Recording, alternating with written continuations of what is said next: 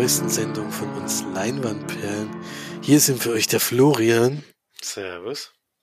Und ich bin der Felix und wir haben wieder ein paar Filmchen mitgebracht, die wir gleich mal besprechen wollen. Unter anderem war ich mal wieder im Kino und eine Hausaufgabe haben wir und wir haben auch wieder was zu Hause gesehen. Aber beginnen wollen wir mit den Filmen, die gerade aktuell noch im Kino sogar noch laufen. Da gibt's noch die Möglichkeit, die zu sehen. Und zwar habe ich gesehen Scream 6, der neueste Teil aus der Scream-Reihe.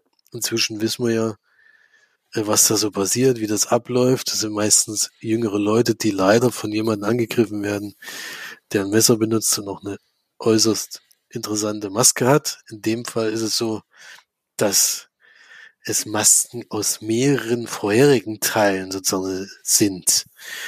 Denn äh, wir haben ja immer gehört, in den Scream-Filmen wird ja gleichzeitig auch immer angeblich ein Film gedreht, der auf den ihren Fällen basiert. Diese Step-Filme und die da zurückliegend sind, die wollen sie ja immer vollenden. Da wird es angeblich noch offene Enden geben, die sie unbedingt umsetzen wollen. Und das ist so immer das Thema. Ja. Und diesmal sind wir in New York. Wir sind nicht in dem kleinen Örtchen und treffen dort wieder die zwei Damen, die im letzten Teil wichtig geworden sind. Davon ist, ist ja eine die Tochter von dem Killer aus dem ersten Teil und die Schwester dazu, die aber, glaube ich, nicht von ihm ist, sondern von ihm anders. Und die sind in New York und sie hat angefangen zu studieren und diese große Schwester, die ist total panisch und hat wahnsinnige Angst, dass das da jetzt wieder weitergehen könnte auf irgendeine Weise und passt extrem auf die kleine Schwester auf, was ihr so richtig auf die Nerven geht mit der Zeit. Bis sie dann sagt, nee, jetzt äh, wird's Zeit, dass du gehst, ich will jetzt mein eigenes Leben führen. Aber in dem Moment bricht's dann sozusagen wieder über sie herein und dann geht die ganze Sache wieder von vorne los. Beginnt tut der Film aber bisschen anders und da hatte ich auch Hoffnung, dass es diesmal anders abläuft. Denn es ist tatsächlich so, dass man wie immer am Anfang einen Anruf bekommt, in dem Fall eine Dame in einer Bar von einem, mit dem sie sich da treffen will. Und da merkt man schon, wie sich die Stimme zum Bösewicht ändert und der lockt sie dann in eine Gasse und da kommt es dann leider zum Ableben der Dame und in dem Fall ist es so, dass nicht der Killer mit der Maske wegläuft und man nichts sieht, sondern man sieht sofort, wer es war. Und in dem Moment habe ich gedacht, okay, jetzt könnte es interessant werden, denn äh, vielleicht ist das diesmal mal eine Herangehensweise, die man so noch nicht hatte. So man sieht vielleicht aus der Sicht des Killers, wie er erwischt wird. Aber fünf Minuten später kam der Richtige und hat den, der zuerst leider auch äh, um die Ecke gebracht und dann war es dann doch wieder der klassische Weg, den man schon die in den fünf Teilen davor gesehen hat. Ja, es treten auch immer wieder bekannte Persönlichkeiten auf, die mir eben schon in den vorigen Teilen getroffen hat. Die sind aber hier nicht mehr die Hauptrolle. Und dann werden natürlich wieder Jugendliche nach und nach und auch Ältere diesmal nach und nach um die Ecke gebracht. Und es gilt natürlich wieder rauszufinden, wer es war. Ja. Hm, ist der erste Teil, der ab 18 freigegeben ist. Der gab sogar in 3D, also das haben wir jetzt nicht geguckt. Da kann ich jetzt keine Infos geben, wie, wie gut das gewesen ist vielleicht. Aber es war der erste, der so richtig, also wo man gesehen hat, hier wollten sie mal keine Kompromisse machen. Hier sollte es wirklich auch Blut geben und äh, bisschen brutaler sein sozusagen. Es hat dem Film auch ganz gut getan, weil die ab 16 freigegeben sind. Da ist schon manchmal ein bisschen lächerlich was da passiert. Vor allem die ersten Teile weiß ich noch, da ist, glaube ich, nicht so wahnsinnig viel los gewesen. Ähm, muss ich aber auch mal wieder gucken. Und es ist gar nicht, es ist gar nicht so wahnsinnig viel passiert in dem Film eigentlich. Das ist schon mal ein Nachteil. Denn das, was man sieht, hat man alles eben schon mal gesehen. Das ist dann doch immer das Gleiche. Das ist schon mal ein großer Nachteil.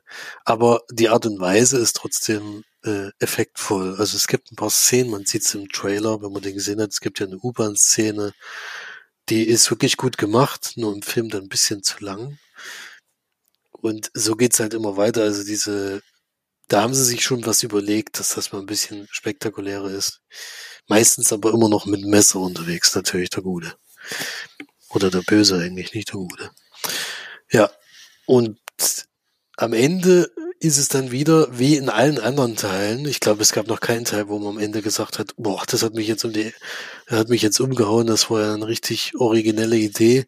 Das ist hier leider wieder gar nicht. Also es war im letzten Film schon die große Enttäuschung, weil bei Scream 5, da lief es ja eigentlich ganz gut bis zum Ende hin, weil da war es dann wieder so unnötig, also so, so richtiger unnötiger Grund, weil das ist eigentlich das Wichtigste bei diesen Teenie-Slashern, die es ja früher wirklich öfters gab, dass die Auflösung irgendwie einen hinter den Ofen herlockt, äh, hervorlockt.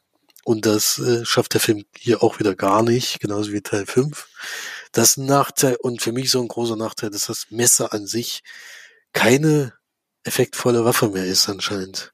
Also ich bin überrascht, wie viele Leute da, wie viel Messerstiche da einfach mal locker so wegstecken und vor allen Dingen von der Seite, die am Ende überleben soll. Da ist irgendwie, die scheint da irgendwie immun zu sein, habe ich das Gefühl. Weil teilweise kriegen die da Sachen ab, da würde, glaube ich, keiner mehr aufstehen. Aber die stecken das eigentlich ziemlich problemlos weg. Das war, deswegen ist die Waffe an sich, die ja eigentlich äh, seit fünf, den fünf Teilen davor immer sämtliche Leute um die Ecke gebracht hat, jetzt ein bisschen abgeschwächt worden. Das ist schon mal ein Nachteil. Ja. Ansonsten ist das unterhaltsam, keine Frage, aber nicht der Heilsbringer, den ich, also ich habe mir jetzt nichts Großes erhofft, aber die meisten Stimmen waren eigentlich recht positiv. Deswegen hatte ich mir erhofft, dass es vielleicht mal ein bisschen anders abläuft und mit dem Start des Films äh, war ich auf jeden Fall positiv überrascht, aber wie gesagt, es läuft dann ab wie immer. Auch wenn es in der Großstadt ist und auch wenn es ein neuer Killer ist am Ende läuft es doch wieder aufs selbe hinaus. Deswegen fünf von zehn kann man mal machen, aber muss, muss man jetzt wirklich nicht gesehen haben. Ja, das war der eine Kinofilm, der andere muss man wahrscheinlich noch weniger bewerben. Leider 65 heißt er mit Adam Driver. 65 steht für 65 Millionen Jahre vor unserer Zeit. Und Adam Driver ist eigentlich auf einem anderen Planeten zu Hause und ist immer auf so Erkundungsmissionen und soll da wohl eine Truppe von Forschern an irgendeinen bestimmten Punkt bringen. Das klappt aber nicht, weil das Raumschiff in den Asteroiden äh, Hagel reinkommt und dann abstürzt und ja, alle Menschen sterben da leider, die da in diesen Kapseln sind außer er und eine junge Dame, die aber nicht seine Sprache spricht. Und jetzt müssen sie natürlich von dem Planeten irgendwie runterkommen. Die Rettungskapsel ist ganz an einer anderen Stelle. Und vor 65 Millionen Jahren, ja, da war es so, dass auf der Erde Dinos gelebt haben und der Asteroid, den sie am Anfang, auf den sie am Anfang treffen, ist auch nicht nur ein zufälliger, sondern es ist der, der am Ende die Dinos, Dinosaurier auslöschen wird. Ja, das ist sozusagen eine zusätzliche Gefahr neben dem großen Lebewesen, die äußerst gefährlich sind für Menschen, haben sie auch noch ein Zeitlimit, in dem sie es schaffen müssen. Ja. Genau. Ist, glaube ich, eigentlich eine, eine Produktion für ein Streaming-Portal, könnte ich mir vorstellen. Also spektakulär war es leider nicht. Ich finde ja Adam Driver eigentlich einen sehr guten Schauspieler und alles, aber der konnte ja auch nicht brillieren. Ich weiß nicht, wie er da drauf gekommen ist, den Film zu machen. Die Dinos waren in Ordnung, wie die aussahen, aber äh, ja, es war insgesamt was klein, äh, billig produziert, sage ich jetzt mal, und hat auch nicht so wahnsinnig viel Spaß gemacht. Und vor allen Dingen ist er über die Laufzeit ist es dann doch langweilig gewesen. Es passiert halt einfach sehr wenig. Und ja, man verfolgt halt den Über Überlebenskampf in Anführungsstrichen von den beiden bis zum Ende, aber es ist leider ziemlich unspektakulär, deswegen kann ich den leider nicht empfehlen. Und würde da so ja drei von zehn würde ich da vielleicht geben für Ich gesagt, Adam Drivers dabei ist ganz gut, auch wenn er da nicht überzeugen konnte. Und ich verstehe auch nicht so ganz, warum vor 65 Millionen Jahren auf einem Parallelplaneten auch eins zu eins die Menschen leben. Also da gab es überhaupt keine Veränderung. Es waren einfach auch Menschen. Ja. Hätte man vielleicht auch was anderes nehmen können oder sowas. Aliens versus Dinos, das wäre ja mal ein Knaller gewesen fast. Ja, so eher nicht. Deswegen keine Empfehlung für 65. Gut, dann kommen wir mal zur Hausaufgabe und Florian hat sich weit zurück getraut mal wieder. Noch viel weiter als ich beim letzten Mal mit meinem Oscar-Film. Und wir springen ins Jahr 1956. Ich weiß gar nicht, ob du 54 den, sogar. 54, Entschuldigung, 54. Und du hast ihn, glaube ich, nicht im letzten Podcast genannt, deswegen kannst du ihn jetzt nochmal nennen und auch gleich erklären, worum es geht. Aber ich glaube, die meisten kennen die Geschichte. Das glaube ich allerdings auch. Das ist ja nach einem sehr bekannten Roman von Jules Verne. Ähm, 20.000 Meilen unter dem Meer habe ich mir rausgesucht. Äh, und zwar die Disney-Verfilmung, denn der ist bei Disney Plus. Es gibt inzwischen noch, ich glaube, zwei neuere Verfilmungen, ähm, die ich aber auch nicht kenne, glaube ich. Also zumindest wüsste ich es jetzt nicht. Und ich wollte mal wieder einen richtig alten Film äh, gerne schauen. Ich habe auch länger gesucht, weil gerade nichts Neues rauskam, was mich jetzt brennend interessiert hätte oder was wir noch nicht gehabt haben. Deswegen fand ich es auch ganz schön, dass ich den gefunden habe. Und ja, bloß so ganz grob, worum es geht. Ähm, es ist, ist gerade auf dem Meer so ein Mysterium unterwegs. Äh, die Leute denken, also es wurden mehrere Schiffe beschädigt oder versenkt und die Leute denken, dass ein großes Seeungeheuer dafür zuständig sein muss. Und am Anfang des Films lernen wir einen Professor kennen, der eigentlich gerade eine Forschungsreise machen möchte.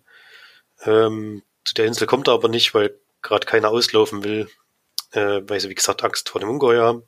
Und er geht dann sozusagen stattdessen mit so einer kleineren Gruppe auf Jagd, äh, um zu schauen, gibt es da wirklich dieses Seeungeheuer, was ist da los, ähm, warum kommen einige Schiffe nicht zurück und was, was passiert da überhaupt alles?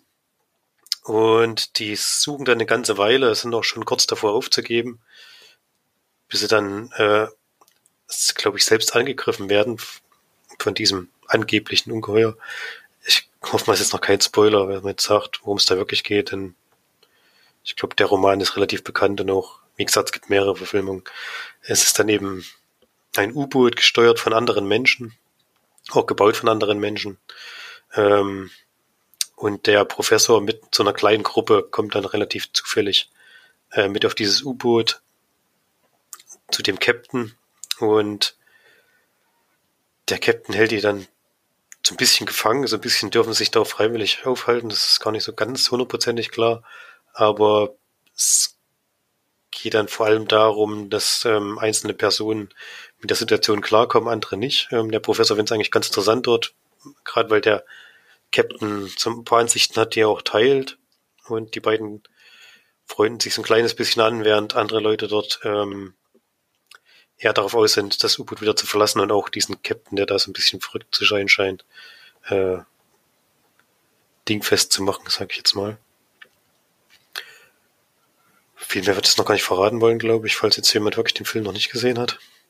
Hm, geht es dann, ja, teilweise auch ein bisschen ein Kammerspiel. Also wir spielen dann lange Zeit fast nur auf diesem U-Boot, ähm, wo es dann wirklich darum geht, kommen die Leute miteinander klar oder nicht. Und ja, wie gesagt, viel mehr würde ich jetzt noch gar nicht zur Story sagen wollen. Spielen auch ein paar Bekannte, also bekannt ist jetzt übertrieben, weil die sind natürlich alle inzwischen entweder sehr alt oder tot. also, das ist, so lange wie der Film her ist, er ist jetzt fast 70 Jahre alt, das ist schon krass. Aber Kirk Douglas zum Beispiel, da noch als sehr junger Kerl, ähm, den erkennt man natürlich, weil man ja seinen, seinen Sohn sehr gut kennt und da gibt es natürlich eine gewisse Ähnlichkeit. Gerade weil die da, weil er ja dann im Alter ist, in dem Kirk, der in dem Michael Douglas dann so in den 90ern waren, wo ich relativ viele Filme mit dem gesehen habe. Deswegen hat man da schon das Gesicht zumindest wiedererkannt. Fand ich eigentlich ganz witzig und damals waren das wohl sehr bekannte Schauspieler. Ich kannte sie jetzt natürlich größtenteils dann nicht. Ja,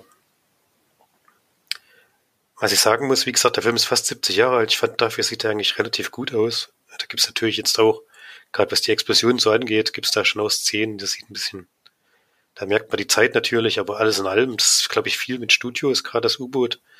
War, glaube ich, ein großes Studio, denke ich zumindest, so sieht es jedenfalls aus. Und ähm, fand ich insgesamt gar nicht so schlecht. Dann gibt es auch Unterwasseraufnahmen, die natürlich mit heutigen Maßstäben nicht vergleichbar sind, aber dafür, wenn man dran denkt, wie alt der Film ist, fand ich die, fand ich die total in Ordnung. Da merkt man auch, dass da ein bisschen Geld reingesteckt wurde. Und, ähm, die Geschichte kannte ich natürlich, deswegen gab es da jetzt keine großen Überraschungen oder so, aber insgesamt fand ich den Film wirklich gut gemacht. Also war doch überrascht, wie, ja, man kann den heute wirklich noch gut anschauen, finde ich.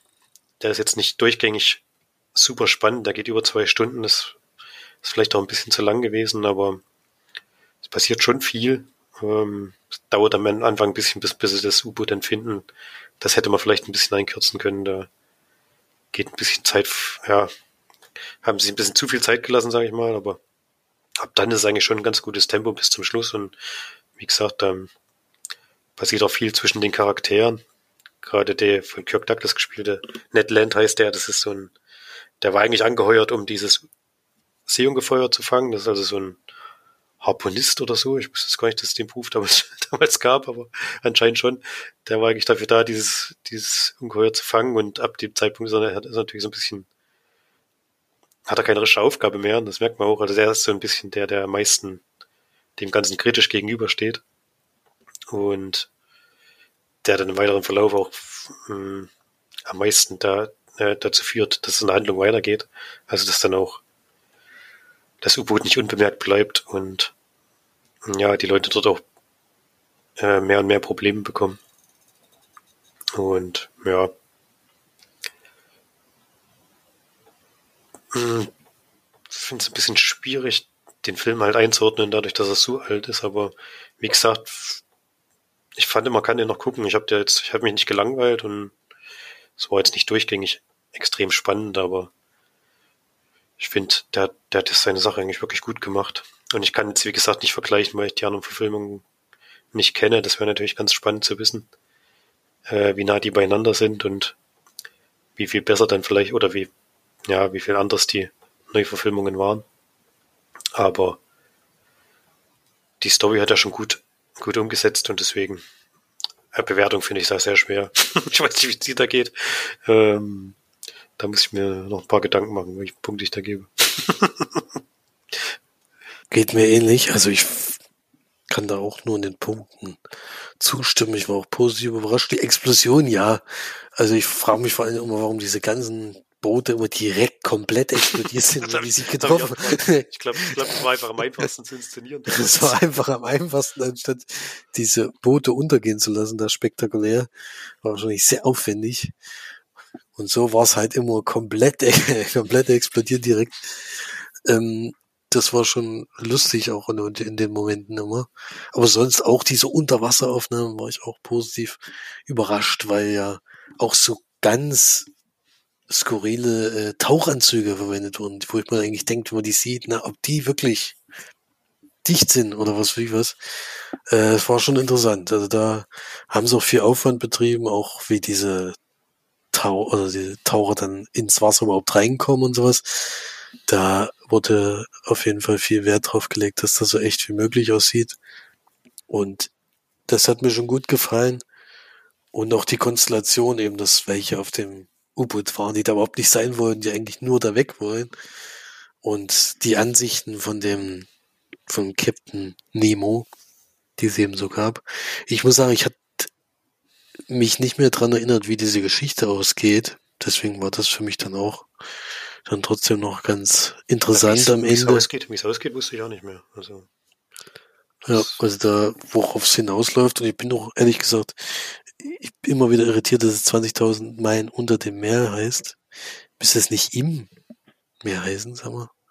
Das, äh, also man ist ja nicht also es sind jetzt 20.000 Meilen am Ende unterwegs wahrscheinlich mit dem Boot gewesen. Aber so weiß nicht. Das habe ich jetzt auch verstanden. Man kann ja nicht 20.000 Meilen unter Meer sein. ja, deswegen. Ja. Ich bin immer irritiert von dem Titel. Ist der da nicht falsch? Weil unter dem Meer heißt doch für mich, ich würde so weit runtertauchen. Aber ja, äh, das ist ein bisschen irreführend. Ich weiß, ich glaube im Englischen heißt es aber auch so, oder? Das ist gar nicht genau. Unter dem Meer. Vielleicht wird es auch trotzdem so gesagt, dass man unter dem Meer äh, mit dem Boot lang fährt, dass das auch unter dem Meer ist. Aber ich hätte jetzt da, also unter dem Titel, ich bin immer irritiert von diesen Titeln, muss ich ehrlich zugeben. Aber ansonsten. Ja, weil, weil es ja noch die Reise zum Mittelpunkt der Erde gibt, also. Ja, genau, das ist ja dann auch noch. Und das ist auch noch von Jules Verne. Naja, deswegen. ja, deswegen, das ist, bin ich immer irritiert. Aber ja, äh, trotzdem, äh, wie gesagt, von, für die, für das Alter auch wirklich beeindruckend und äh, kann man auf jeden Fall noch gucken. Also da gibt's jetzt schlechtere Filme, die ich gesehen habe. Äh, hat so seine Federchen auf jeden Fall. Geht zu lang, hast du ja schon gesagt. Also eigentlich alle Kritikpunkte und alle positiven Punkte kann ich eigentlich nur zustimmen. Auch dieses Leben in dem U-Boot war gut gezeigt. Das war ein bisschen, auch groß, ein bisschen groß, ja. Also es ist, äh, von außen sah es immer so klein aus, innen drinne war es fast wie so eine Villa. Es war schon ein bisschen, aber auch dieses äh, Flair halt, dass da unter Wasser, äh, wie die da eintauchen und sowas das äh, konnte man, hat man schon gut miterlebt. Da kann man jetzt nicht meckern. Also ich, mich würden da auch die neueren Verfilmungen interessieren. Ich würde es jetzt nicht nochmal ganz gucken, aber wie es da ausgesieht, wie es da gemacht wurde. Und ja, das kann man schon mal machen. Also bin positiv überrascht äh, und ja, bewertungsmäßig ja wahnsinnig schwierig. Also es ist natürlich nicht mehr zeitgemäß und die meisten werden nach 20 Minuten ausmachen, weil es jetzt langweilig ist oder weil halt nichts, nicht viel passiert. Aber wenn man so Zeitgeschichte mal miterleben will, dann kann man den gut gucken. Deswegen wäre ich da bei sechs Punkten, sage ich jetzt mal. Sechs von zehn. Ja, da wollte ich mich eigentlich auch erinnern. dann passt das ja. Also ist jetzt keine sieben oder acht oder sowas, das ist nicht. Nee. Aber schlecht, so im Durchschnitt war es für mich nicht, weil wie gesagt, es ist auch Zeitgeschichte und äh, wie gesagt, ich habe rein technisch habe ich keine großartigen Fehler jetzt gesehen, dass ich gedacht hätte, äh, selbst das eingespielte Meer in den in dem U-Boot, in den Fenstern von dem U-Boot sah eigentlich okay aus. Ja, da ist jetzt bei James Bond, wenns Auto fährt, schon wieder. Oh, die neueste, die neueste Filmung ist übrigens von 2007 von der, äh, in Anlehnung von der Asylum heißt 30.000 Meilen oder mehr. ja, gut, den würde ich dann auch nicht empfehlen. Ich schätze mal, die Technik ist da schlechter als bei dem Film. Das, vielleicht, das sieht bestimmt beschissen aus, wie der von 4 meine ich ja. Also den vielleicht lieber nicht gucken, dann lieber doch mal sich an den alten Film rantrauen. Oder, wie gesagt, ich kann die Qualität der anderen nicht einschätzen. Ja, es gibt ja. bloß einen Fernsehfilm noch, also so viel gibt's gar nicht, wie ich dachte. Ach, Fernsehfilm, na gut, das ist meist dann auch nicht so. Ja. Wir haben ja noch gar nicht erwähnt, dass wir sowas Musical mal gesehen haben. Äh, im, Im Theater Meining. Das war nicht so gut. Das war vorsichtig auszudrücken. hm. Es war nicht nach unserem Geschmack. Ja, nee. Also hat mir gar nicht gefallen, aber was. Deswegen, äh, aber das, da ist der Film besser auf jeden Fall.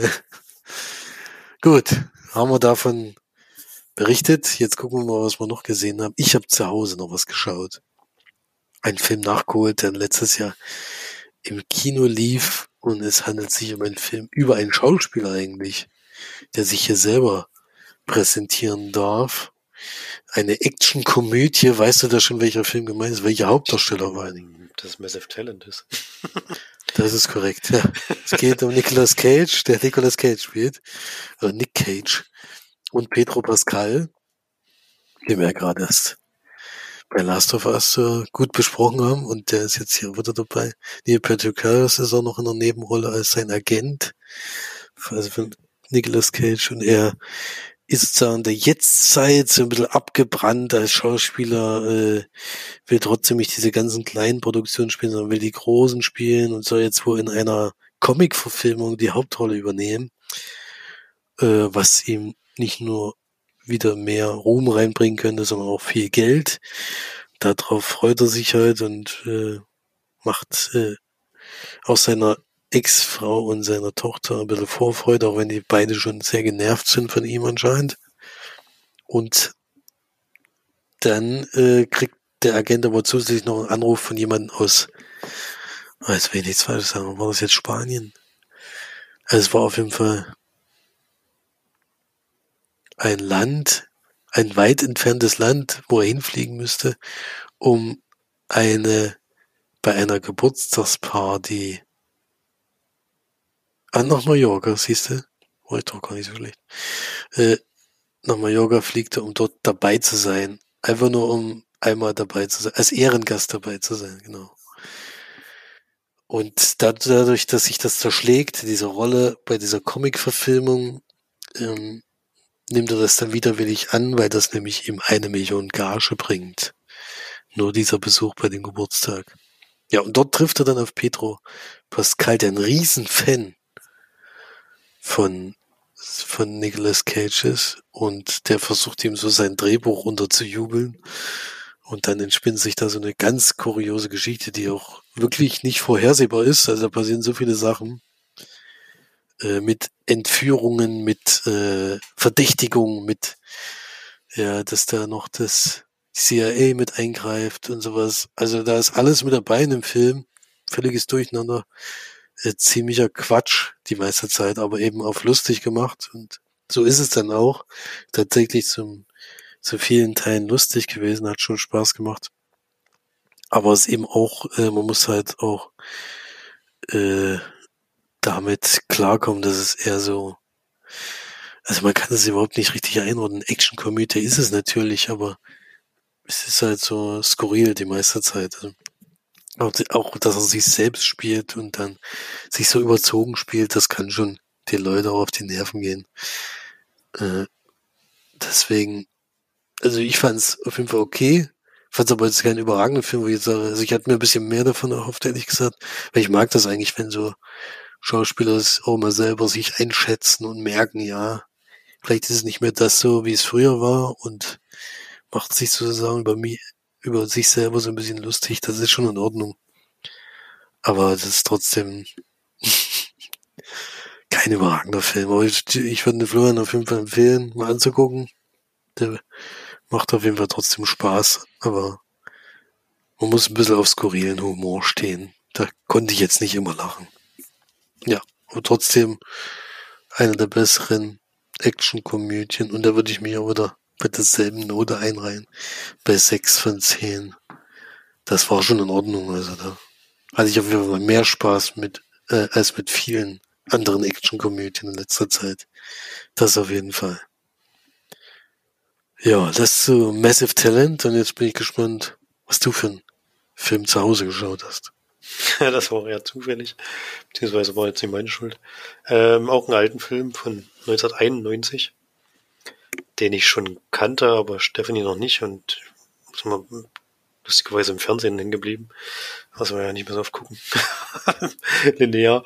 Aber das war, glaube ich, im Bayerischen Rundfunk oder so. Da kam Papa and the Portas mit Tenorio der Hauptrolle. Ähm, der spielt Heinrich Luse, äh, einen, ja, ähm, also jetzt ist er Rentner am Anfang des Films und kommt mit dieser neuen Rolle überhaupt nicht klar, denn offensichtlich war er seit Jahrzehnten immer in seinem Beruf so eingespannt, dass er ähm, zu Hause nicht viel machen konnte, da anscheinend auch nicht viel Zeit verbracht hat und jetzt hat seine Frau und er so das Problem, das merken, wenn sie aufeinander hocken, wird das Leben ein bisschen schwieriger als sonst. Und er weiß auch nicht so richtig, was mit sich anzufangen. Ähm, versucht da immer neue Projekte für sich zu finden, aber das äh, hilft ihm wenig und seiner Frau geht's auf den Sack. Und so stolpern sie so ein bisschen von einer Verlegenheit in die nächste und kommen nicht mehr so richtig miteinander klar. Beziehungsweise müssen jetzt eben versuchen, einen neuen, äh, ja, eine neue Art und Weise äh, zu finden, miteinander umzugehen. Und das erzählt der Film eben in sehr lustigen kleinen Anekdoten, wie es eben bei Loriot immer so ist. Äh, so kleine Geschichten aneinandergereiht, die alle ein bisschen überspitzt natürlich dargestellt sind, aber dafür halt sehr humorvoll und muss sagen, für mich hat der Film noch überraschend gut funktioniert. Ich habe gedacht, dass wir ihn angefangen haben, beziehungsweise ich kam ein bisschen später dazu. Hab die ersten zehn Minuten oder so verpasst. Ähm, habe ich gedacht, ich weiß nicht, ob das heutzutage noch funktioniert, aber wir haben echt viel gelacht und ich fand ihn wieder sehr lustig. wirklich, wirklich wieder mein Spaß und ähm, Loriot ist ja so ein bisschen bei uns, gerade bei, bei unseren Eltern oder bei unserem Vater, sehr, sehr beliebter Komiker und deswegen haben wir den früher sehr viel gesehen. Kennt man, kennt man natürlich so einige Sketche dann schon von anderen, von anderer Stelle, die dann im Film ein bisschen mehr verarbeitet werden und oder wieder, wiederkehren. Aber trotzdem hat es wieder sehr viel Spaß gemacht und ich kann die wirklich empfehlen, wenn man die noch gar nicht kennt. Sollte man da mal reinschauen. Wie gesagt, es ist natürlich ein spezieller Humor, der gefällt auch nicht jedem. Also es gibt bestimmt auch Leute, die lachen da fast gar nicht. Aber das ist ja äh, in dem Genre immer so. Das muss ein, die Komik muss einen dann treffen oder eben nicht. Also entweder macht er seinen Spaß oder es ist gar nichts für einen wahrscheinlich. Ich hatte wieder meinen Spaß, deswegen habe ich den auch gerne nochmal geguckt. Und wie gesagt, war, war eine sehr, ja, ist eben auch ein sehr leichter Film. Da gibt da gibt's natürlich Probleme zwischen den beiden, aber im Endeffekt geht es eher darum, das dann in lustigen, in lustigen Szenen aufzu, aufzuweichen und da hat man seine, da hat man schon eine schöne Zeit da. Der geht auch bis 80 Minuten, also der ist wirklich kurz und knackig und dann eben trotzdem an vielen Stellen lustig. Deswegen von mir auf jeden Fall eine Empfehlung und ich gebe da ja, siebeneinhalb von zehn Leinwandperlen. Also kann man wirklich heutzutage immer noch gut machen. Hätte ich gar nicht gedacht. Klar sind auch Sachen dabei, die würde jetzt mal heute dann ich nicht mehr so sagen und nicht mehr so, nicht mehr so zeigen. Aber das, das ist dann eben, das muss man dann auch in der Zeit sehen, der eben gemacht wurde. Ist dann natürlich schwer zu kritisieren, sage ich mal. Und Spaß macht es trotzdem noch. Ja. Sehr erfreulich. Hätte ich jetzt nicht gedacht, dass du heute noch funktioniert. Hm, ich auch nicht, deswegen. Vielleicht geht es ja noch mir so, aber. ich, ich konnte schon wieder viel lang. Gutes Zeichen, ja. Gut, dann habe ich noch einen Film, bevor wir den Podcast wieder beenden, nämlich ein Film, der am 19. Mai 2022 in die deutschen Kinos kam und inzwischen auf Blu-ray und DVD raus ist. Ich denke schon ein bisschen länger. Das ist ja jetzt schon ein knappes Jahr. Und es ist der Film mit von und mit Channing Tatum. Tatsächlich hat er hier zum ersten Mal selber Regie geführt. Und der Film heißt Doc. Das Glück hat vier Pfoten noch als Untertitel. Ne? Vielleicht hätte man es doch lieber einfach Doc lassen sollen. Und wir treffen Channing Tatum als Army Ranger, der schon wahnsinnig viele Einsätze hatte auch mit einem besten Kumpel, der Hundeführer ist und der ja über Jahre hinweg denselben Hund dabei, der wahnsinnig viele Verletzungen schon hatte und in Kriegsgebieten immer eingesetzt wurde, um leider auch Menschen ums, um die Ecke zu bringen. Und der wird bei einem Einsatz leider getötet, also der Hundeführer. Channing Tatum ist inzwischen zu Hause. Er ist, hat eine Kopfverletzung gehabt und ist deswegen bei der Army erstmal raus gewesen und wollte jetzt aber unbedingt wieder zurück mit allen Mitteln. Der Arzt hat eigentlich auch sein Okay gegeben, aber die Army ist davon nicht so begeistert, wenn jemand eine Kopfverletzung hatte, weil das eben auch Einfluss auf ja im Einsatz haben kann, dass er da nochmal zusammenklappt oder dass da äh, bestimmte Sachen nicht funktionieren. Zum Beispiel, es gibt dann so Schießszenen mit ihm, wo er Probleme hat, die Ziele zu treffen und solche Sachen. Deswegen soll eigentlich nicht zurückgeholt werden. Er versucht es dann immer wieder und braucht eigentlich nur noch das Einverständnis seines ehemaligen Captains, der das eigentlich nicht machen will. Und dann gibt's eben diesen Einsatz, weil der Hundeführer äh, verstorben ist bei einem Einsatz und er sagt, na gut, du kannst diesen Hund zur Beerdigung von dem Mann bringen und dann dort den an die Army weitergeben, weil er dann eingeschläfert werden soll. Denn man kann sich vorstellen, wenn so ein Hund jahrelang auf sowas abgerichtet wird, ist er natürlich in, in manchen Situationen sehr aggressiv. Und das äh, kann man ihn eigentlich nicht mehr abtrainieren. Und dann geht er mit dem Hund auf die Reise weiß ja schon, auf was er sich rein einlässt. Er hat den Hund schon bei vielen Einsätzen erlebt. Und das ist nicht so einfach, wie er sich vorgestellt hat, also nicht einfach rüberfahren und dann ist alles gut, sondern gibt natürlich mehrere Abschnitte in der, auf der Roadmovie, so ist es nämlich, das ist ein ganz klassischer Roadmovie, so dass er mit dem Hund auch viele verschiedene Charaktere trifft und hier wird es wieder ähnlich wie bei Massive Talent. Teilweise sehr skurril, aber dadurch eben auch amüsant und es ist einfach ein ganz sympathischer Roadmovie, den man da sieht. Kann man nicht anders sagen. Äh, die Hundegeschichte ist gut, also das passt auf jeden Fall. Diese Army-Geschichte wird vielleicht ein bisschen zu heroisch wieder herausgehoben. Es hätte auch ein anderer Hund sein können, der jetzt nicht unbedingt bei sowas dabei sein musste. Denn da wird wieder die, die amerikanische Armee schon sehr positiv dargestellt.